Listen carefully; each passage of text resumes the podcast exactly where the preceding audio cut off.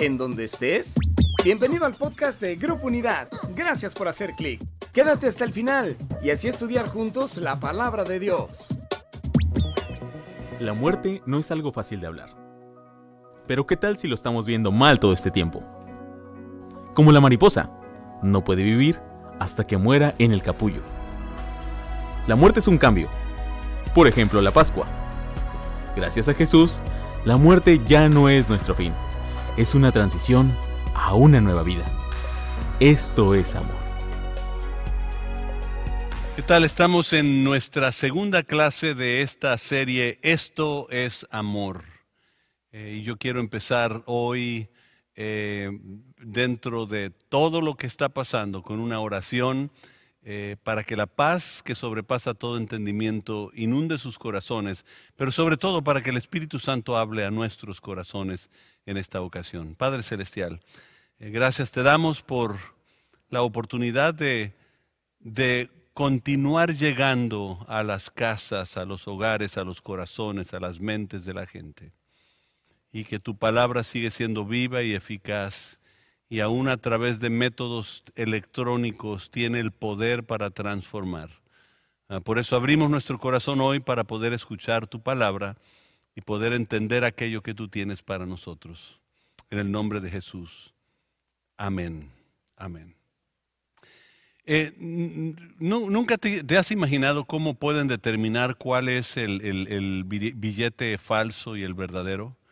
Eh, aquellos que han trabajado en bancos, eh, los, los, hacen constantemente tocar los billetes verdaderos para que los puedan identificar. De hecho, hay maquinarias hoy donde tú puedes poner, identifica lo que es falso y lo que es verdadero.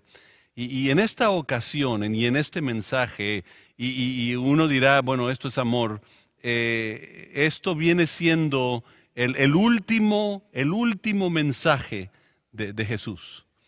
Y, ese mensaje es, sumamente importante. Fíjense, eh, así va nuestra serie. La semana pasada hablamos de cómo Dios valora las cosas.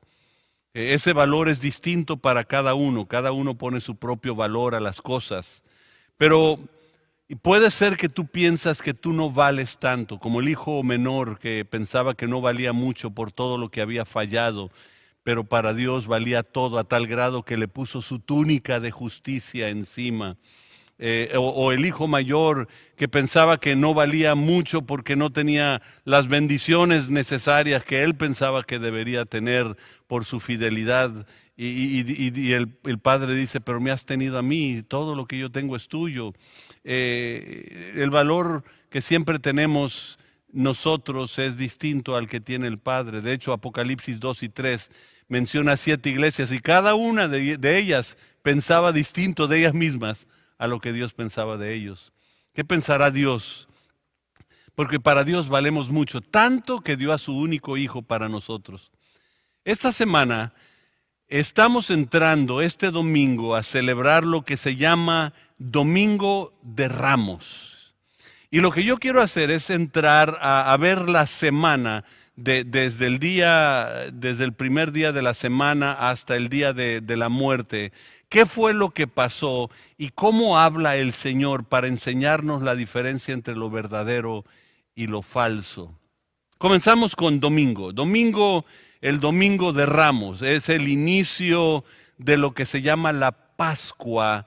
Eh, y, déjenme explicar eso. La Pascua era una celebración que el pueblo de Israel hacía en Jerusalén, eh, donde venían y recordaban cómo Dios libró a Israel de Egipto con mano poderosa. Eh, se sacrificaba un cordero, la, sangre del cordero se ponía en el dintel de las puertas y, todo aquel que tenía la sangre del cordero era salvo y podía salir de Egipto y se pudo ir a la tierra prometida. Eh, y, se celebraba cada año en Jerusalén. Y, en esta ocasión eh, se, cree, no se sabe con exactitud, pero que una, ciudad de 100 mil habitantes aproximadamente, Jerusalén, venían de todas partes del mundo a traer sus, sacrificios al Señor por el perdón de sus pecados. eh, y a celebrar la Pascua y, podía crecer hasta millón y medio, dos millones de personas. Imagínense en una región pequeña, dos millones de personas. De acuerdo al calendario judío, era el 10 de Nisan. Nisan no estamos hablando del, carro eh, que a lo mejor pudieras estar pensando, era, era parte del calendario judío y el, el día 10 del mes de Nisan era cuando se celebraba la Pascua y la encontramos en Éxodo capítulo, Éxodo capítulo 12.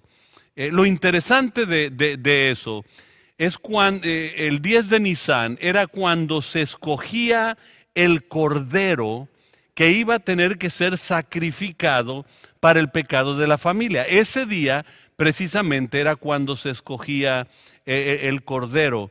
Y es el día de la entrada de Jesús a, Jerusalén. Eh, y, y, de hecho se escogía el cordero en Éxodo 12 y tenía que estar varios días en observación y tenían que hacerle varias pruebas para asegurar que no tenía mancha y que era un eh, cordero puro, que no había falta. Y si ustedes recuerdan, Poncio Pilato lo, dice frente a toda la gente, no hay culpa en esta, en esta persona. Él no entendía por qué lo querían eh, crucificar. Ahora, ese cordero eh, tenía que ser inmaculado, tenía que no tener ninguna ninguna falla, ninguna enfermedad, ninguna mancha, por eso se ponía a prueba.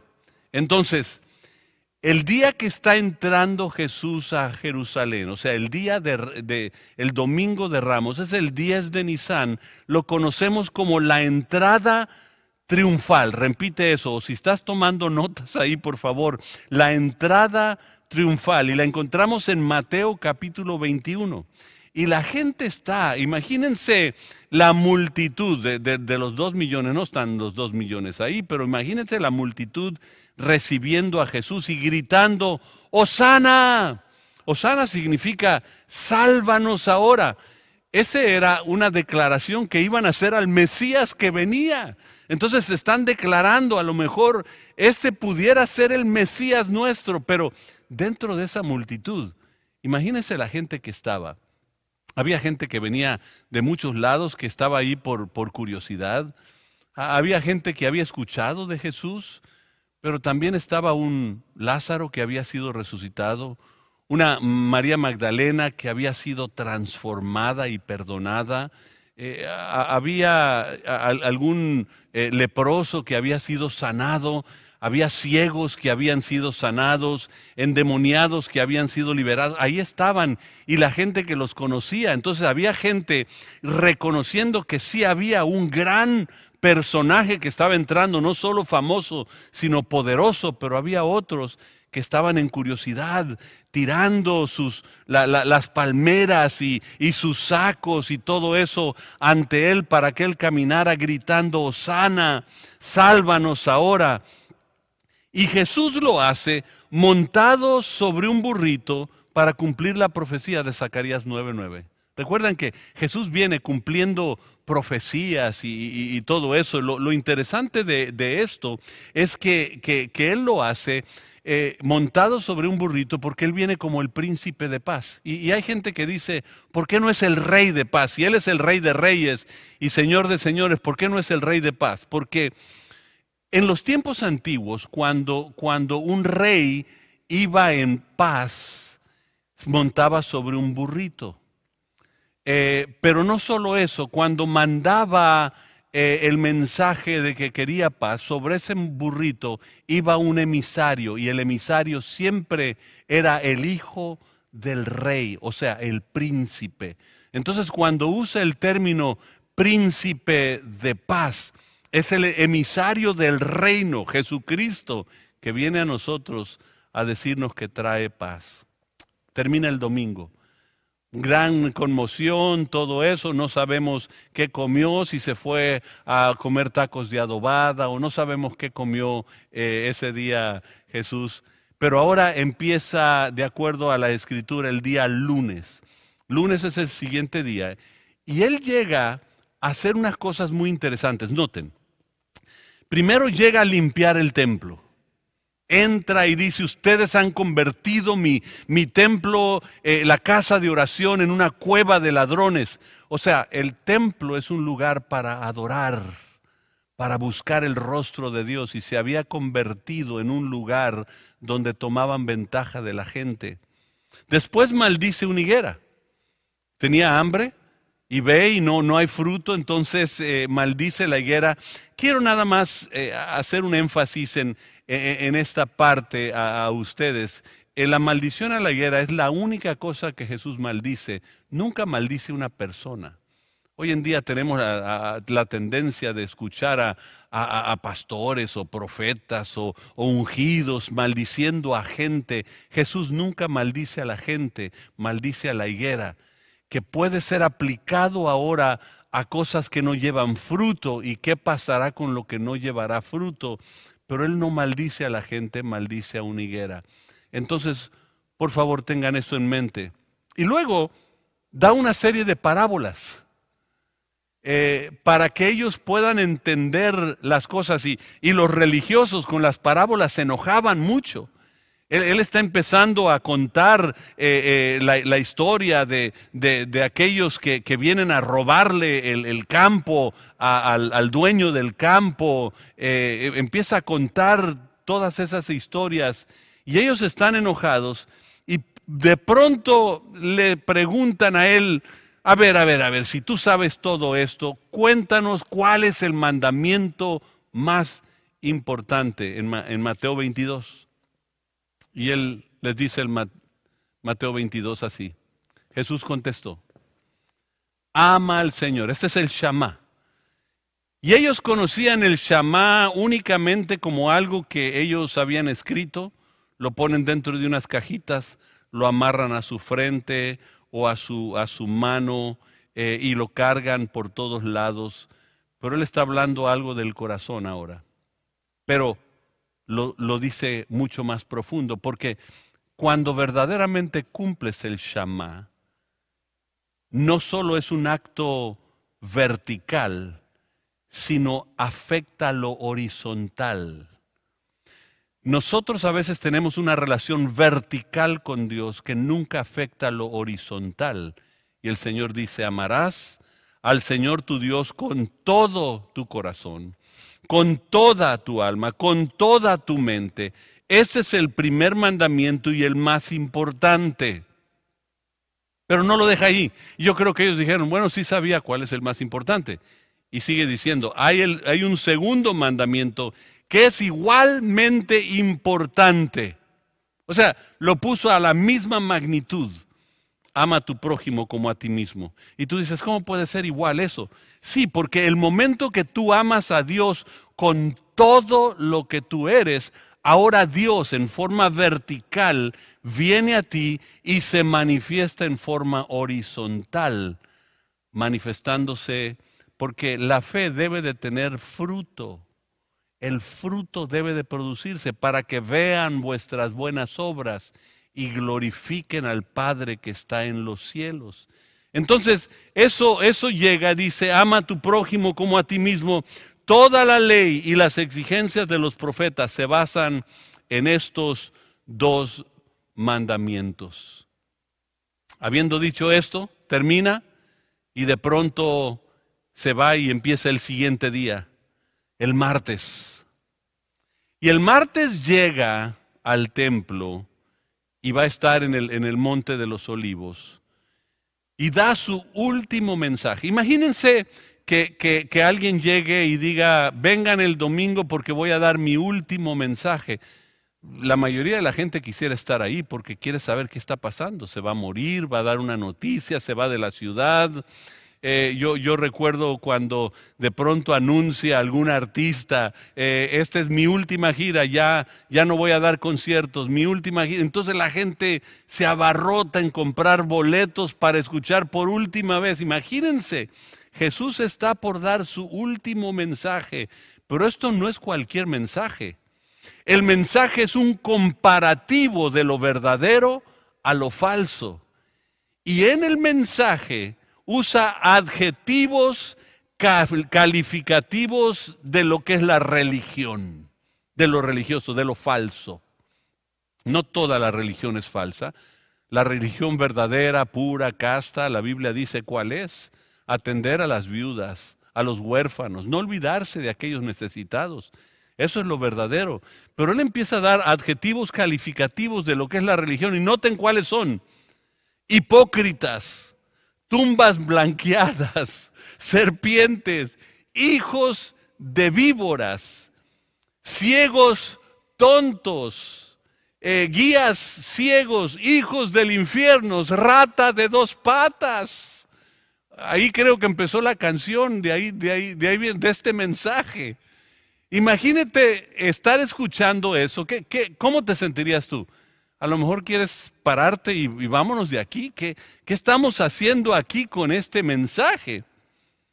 Pero miren, Jesús para hablarnos del futuro, primero tiene que confrontar nuestra condición actual. Nosotros queremos saber ahora con el coronavirus, ¿será esto las señales de los últimos tiempos? Mira, para que Dios nos diga los últimos tiempos, primero tiene que confrontar nuestra condición.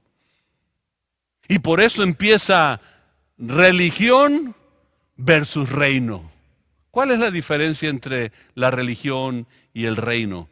La religión y la relación con Dios. ¿Cuál es? En el primer mensaje que Jesús dio fue mucho antes que esto. Jesús establece las características de un ciudadano del reino. Y él se presenta ya cerca del mar de Galilea y se para ante una multitud y empieza a decir, bienaventurados los que lloran Bienaventurados los que tienen hambre y sed, bienaventurados los de limpio corazón. Y da ocho características que tiene el reino. Esas características necesitan ser vividas. Ahora en el último mensaje que él da, Jesús indica la aflicción que viene por no vivir lo que dice el reino. Si tú no vives lo que dice Mateo capítulo 5, vas a recibir las consecuencias de no vivirlo. ¿Cuáles son? En el capítulo 23 de Mateo están. Entonces quiero que abras tu Biblia a Mateo 23 y vamos a leerlas. Son ocho veces que le dice a los religiosos qué aflicción les espera. Ocho veces. Las ocho veces que él le dijo bienaventurado en Mateo capítulo 5. Y vamos a ver que concuerda una con otra. Vamos a empezar. El primero, ¿qué aflicción les espera, maestros de la ley religiosa y fariseos hipócritas? Pues le cierran la puerta del reino del cielo en la cara a la gente. Ustedes no, no, no entrarán ni tampoco dejan que los demás entren. Eh, hay un, hay un versículo por ahí que dice, ni pichan, ni cachan, ni dejan batear. Esto era lo que hacían los religiosos. Impiden que se acerquen a Dios. Y por eso el primer, la primer bienaventuranza es bienaventurados los pobres en espíritu, porque de ellos es el reino de los cielos. Tú no necesitas entrar a través de, estilos y formatos religiosos. Necesitas entrar por tomar tu corazón y entender que tú eres incapaz, no puedes, no tienes reservas, no tienes qué más hacer sino someterte a la voluntad de Dios. La siguiente la encontramos en el versículo 14. Y dice así, ¿qué aflicción les espera a ustedes líderes de, la ley religiosa y fariseos hipócritas? Con todo descaro engañan a las viudas y se apoderan de sus propiedades y luego pretenden ser piadosos al hacer largas oraciones en público o solo porque sabes orar no significa que tienes el corazón correcto. Él está diciendo, ustedes manipulan la necesidad de las viudas de los necesitados para quedarse con, eso. Es lo que ellos hacían a, las viudas que decían, no sé cómo arreglar los papeles de, de, la propiedad. Ellos decían, ven, yo te ayudo. Y en eso que le ayudaban se quedaban con todo. Dicen, manipulan la necesidad. Eso es lo falso. Dice lo verdadero. Bienaventurados los que lloran, porque ellos serán consolados. Es el corazón quebrantado, el corazón que clama al Señor, aquel que será saciado. Pero no termina ahí. Sigue el versículo 15, capítulo 23. ¿Qué aflicción les espera, maestros de la ley religiosa y fariseos, hipócritas? Pues cruzan tierra y mar para ganar un solo seguidor y luego lo convierten en un hijo del infierno, dos veces peor que ustedes mismos. O sea, ustedes lo que están haciendo es convirtiendo a la gente a la religión, no a tener una relación con Dios. Y de pronto Jesús les recuerda, es como recordándoles, recuerden el tercer principio del reino, bienaventurados los humildes, porque ellos heredarán la tierra. O sea, no es convertirte en un religioso, no es saber vestir, no es ponerte la corbata correcta o el decir el aleluya correcto en el momento correcto, es saber vivir con humilde porque aquellos que se humillan serán exaltados. No termina ahí, es fuerte el mensaje del Señor. Versículo 16. Guías ciegos, ¿qué aflicción les espera? Pues dicen que no significa nada jurar por el templo de Dios, pero que el que jura por el oro del templo está obligado a cumplir ese juramento. Ciegos tontos, ¿qué es más importante, el oro o el templo que lo hace sagrado? Y dicen que jurar por el altar no impone una obligación, pero jurar por las ofrendas que están sobre el altar sí la impone. Qué ciegos son. Pues ¿qué es más importante, la ofrenda sobre el altar o el altar que hace que la ofrenda sea sagrada? O sea, ellos están jurando sin compromiso. Podían decir, oh, yo prometo, y la Biblia era muy clara, dice que tu sí sea sí y que tu no sea no. Porque la persona que vive en el reino, lo verdadero, sabe poder cumplir la palabra que dice. Pero ellos trataban de jurar sobre cosas que decían, bueno, es que juré sobre esa y, eso no tiene realmente nada que me, me ate. Y el Señor dice, no, no, no, espérate. Bienaventurados los que tienen hambre y sed de justicia, porque ellos serán saciados. La justicia, lo recto, hacer lo que, lo que Dios anhela, esos, esos serán saciados. ¿Qué más? No termina ahí, en el versículo 23 dice, ¿qué aflicción les espera, maestros de la ley religiosa y fariseos, hipócritas? Pues se cuidan de dar el diezmo sobre lo más mínimo ingreso de sus jardines y hierbas pero pasan por alto los aspectos más importantes de la ley, la justicia, la misericordia y la fe. Es cierto que deben de diezmar, pero sin descuidar las cosas más importantes. Guías ciegos, cuelan el agua para no tragarse por accidente un mosquito, pero se tragan un camello o sea, actúan ustedes sin misericordia, hablan de la gente sin piedad, no les importa realmente nada y de pronto nos recordamos del primer mensaje de Jesús, bienaventurados los compasivos, porque recibirán compasión. O sea, ¿quieres vivir lo verdadero o quieres vivir lo falso? ¿Quieres vivir la religión? o quieres vivir la relación con Dios? Porque la relación con Dios verdaderamente te cambia, pero su mensaje no terminó ahí. Él todavía no ha terminado. Imagínate, todavía no era tiempo de la ofrenda. Eh, ¿Qué, qué, poco ofrenda iba a recibir con este mensaje? Pero era necesario para la transformación de la gente. Versículo 25. ¿Qué aflicción les espera, maestros de la ley religiosa y fariseos? Hipócritas pues se cuidan de limpiar la parte exterior de la taza del plato, pero ustedes están sucios por dentro, llenos de avaricia y se permiten todo tipo de excesos. Fariseos ciegos, primero laven el interior de la taza del plato y entonces el exterior también quedará limpio. Está diciendo, ustedes tienen una apariencia externa A veces nosotros usamos velos como una apariencia externa de, que estamos santos. Fíjense, a veces levantamos manos y lloramos, pero internamente estamos eh, guardando rencores contra gente y por más que leemos la Biblia, seguimos con los mismos rencores. Y el Señor dice, son como esos platos que por fuera parecen estar limpios, pero por dentro están sucios. Tenemos que cambiar eso. La apariencia externa no es lo correcto. El Señor dice, bienaventurados los de limpio corazón, porque esos verán a Dios. Es adentro lo que tenemos que limpiar. Y aún ahí no termina el Señor en el versículo 27, dice, ¿qué aflicción les espera, maestros de la ley religiosa y fariseos, hipócritas? Pues son como tumbas blanqueadas, hermosas por fuera, pero llenas de huesos muertos y de toda clase de impureza por dentro.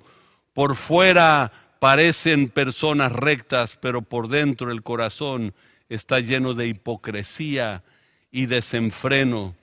Está hablando ahora que son impuros eh, por, el desorden interno que ellos tienen hay cosas que no han arreglado todavía con Dios. Olvídate ahora de, del acto religioso externo. Ahora por dentro está diciendo, ustedes traen un desorden que no han arreglado con Dios. Y la única manera de arreglarlo es como dice el primer mensaje que dio el Señor en el mar de Galilea. Bienaventurado los pacificadores, porque ellos serán llamados hijos de Dios. ¿Quiénes son los que son llamados hijos de Dios? Los pacificadores. ¿Quién es el pacificador? El que encuentra al príncipe de paz. Dice, y le recibirás al que cree en su nombre. Ese tendrá el derecho de ser llamado un hijo de Dios. Pero termina el mensaje, fíjense la, la conclusión del mensaje. ¿Qué aflicción les espera, maestros de la ley religiosa y fariseos, hipócritas? Edifican tumbas a los profetas que sus antepasados mataron y adornan sus monumentos de la gente justa y que sus antepasados destruyeron. Luego dicen, si hubiéramos vivido en los días de nuestros antepasados, jamás nos habríamos unido a ellos para matar a los profetas. Así que al decir esto dan testimonio en contra de ustedes mismos, que en verdad son descendientes de aquellos que asesinaron a los profetas sigan adelante y terminen lo que sus antepasados comenzaron, serpientes, hijos de víboras. ¿Cómo escaparán el juicio del infierno? Fíjense cuál es lo último, solo hablan de hacer el bien. Pero en su corazón están tramando matar a Jesús, Él sabe. Él es, el, es Dios. Él sabe lo que traen en su corazón. Y dice, ustedes dicen, yo no haría lo que aquellos hicieron, yo no haría lo que el otro hizo en robar, yo no haría lo que el otro hizo en mentir. Y sabiendo en tu corazón que tú harías lo incorrecto, por eso solo el, primer mensaje del Señor te dice lo correcto, dice, bienaventurados los que hacen lo correcto, porque el reino de Dios les pertenece es hacer lo correcto, es vivir lo correcto, es hablar lo correcto. Ahora, lo que Jesús hace después de terminar su mensaje, imagínense, ese es el final del mensaje y tú dices, ¿qué clase de mensaje fue eso? Ahora se voltea Jesús, sube un poquito a ver Jerusalén y en el versículo 37 ahora llora por Jerusalén. Dice, oh Jerusalén, Jerusalén, la ciudad que mata a los profetas y apedrea a los mensajeros de Dios. ¿Cuántas veces quise juntar a tus hijos como la gallina protege a sus pollitos debajo de sus alas, pero no dejaste? Y ahora mira, tu casa está abandonada y desolada. Pues te digo lo siguiente, no volverás a verme hasta que digas bendiciones al que viene en el nombre del Señor le duele la condición espiritual de la ciudad. El Señor le duele la condición espiritual tuya.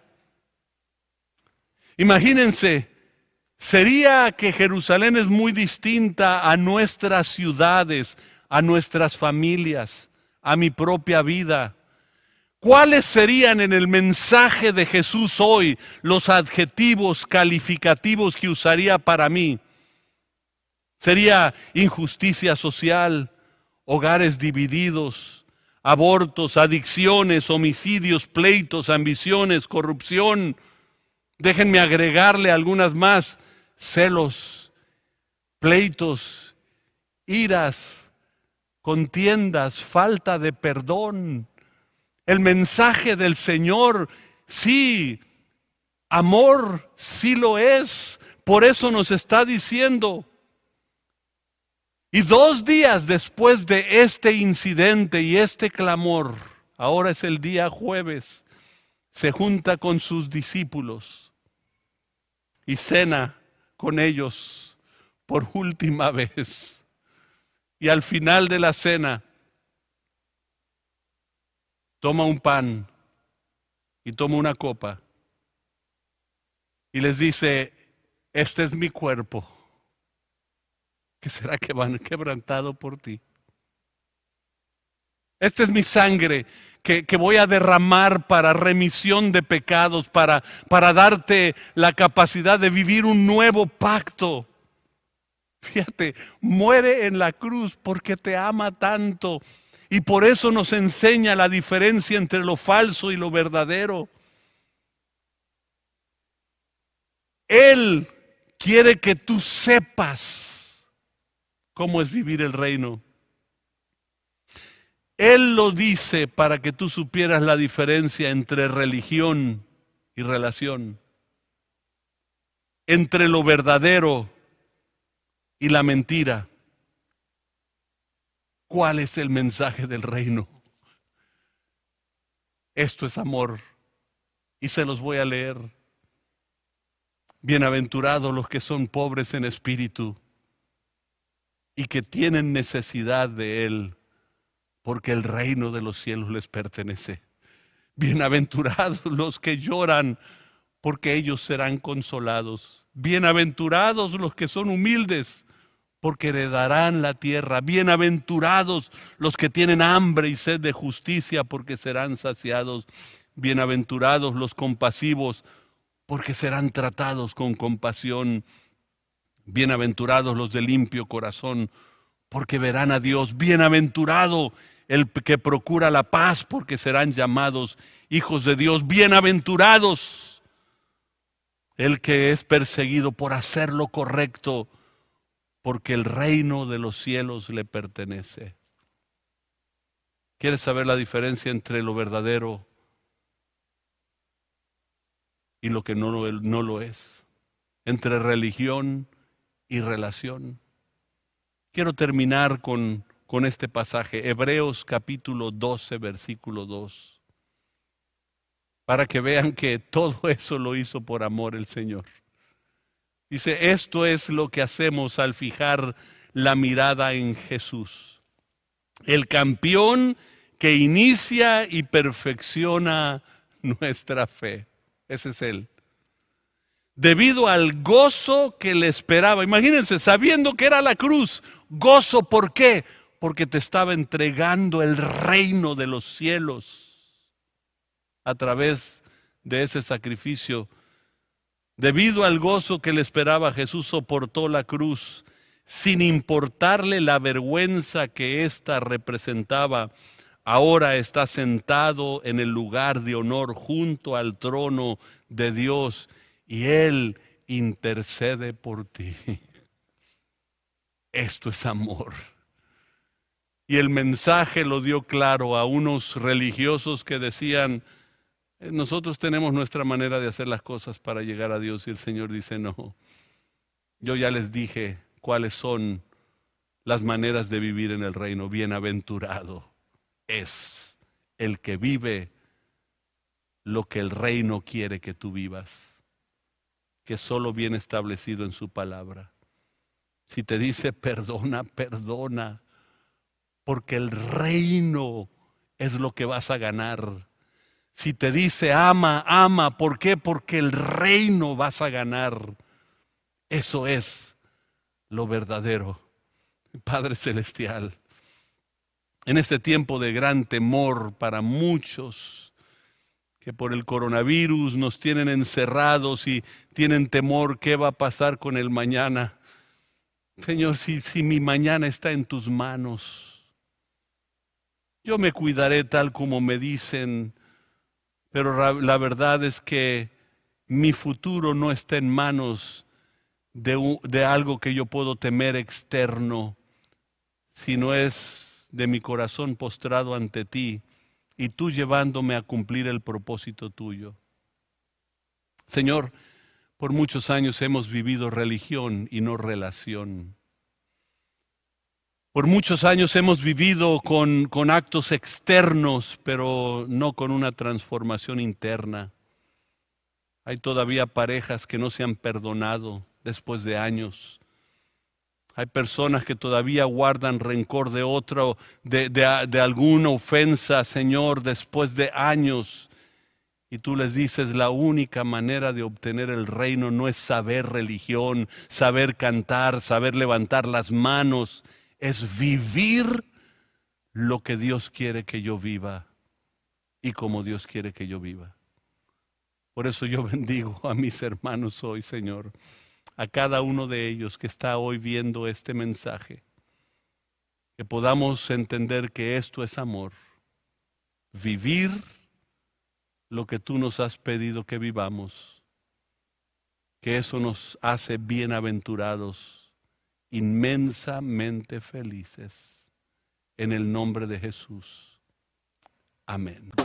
Qué bueno que has disfrutado de este podcast que Grupo Unidad trajo para ti. Y claro, te invitamos a que visites nuestras redes sociales, Facebook, Instagram, YouTube y nuestra página web www.unidad.org y ahora en podcast. En Grupo Unidad estamos transformando vidas.